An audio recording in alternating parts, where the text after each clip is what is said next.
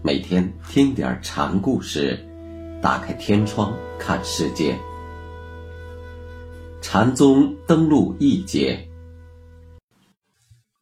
今天给大家讲丹霞天然禅师的第二个小故事，题目是“不是不是”。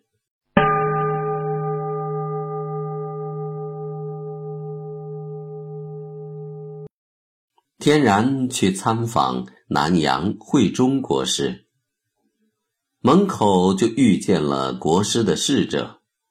天然就问：“国师在吗？”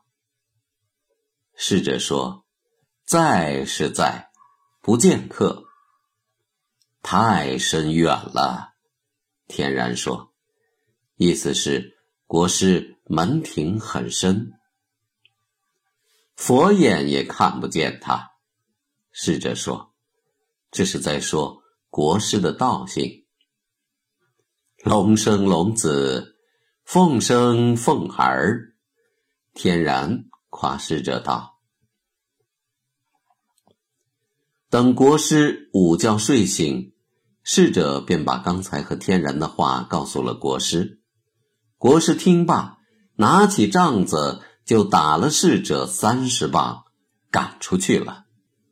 天然听到这消息，叹道：“不愧是南阳国师。”侍者把国师看得很神圣，是犯了法我职，所以要挨打。第二天，丹霞又来了，见了国师，便要展开坐具。国师忙说：“不用，不用。”丹霞便后退了几步。国师又说：“如是，如是。”天然一听，前行几步。国师说：“不是，不是。”天然便绕国师的禅床走了一匝。国师看了，感叹地说。离开圣人时代，越来越远了。三十年后，就找不到我眼前这样的汉子了。国师与天然对话中的“如是”与“不是”，很像药山和道武等对话中的“是”与“不是”。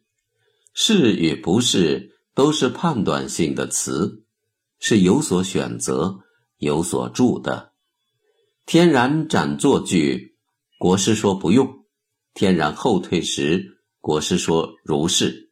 这都是在判断选择，而丹霞禅师却在多方逃离这种选择，直到走完一个圆，国师无法再说出新的是与不是花样时为止。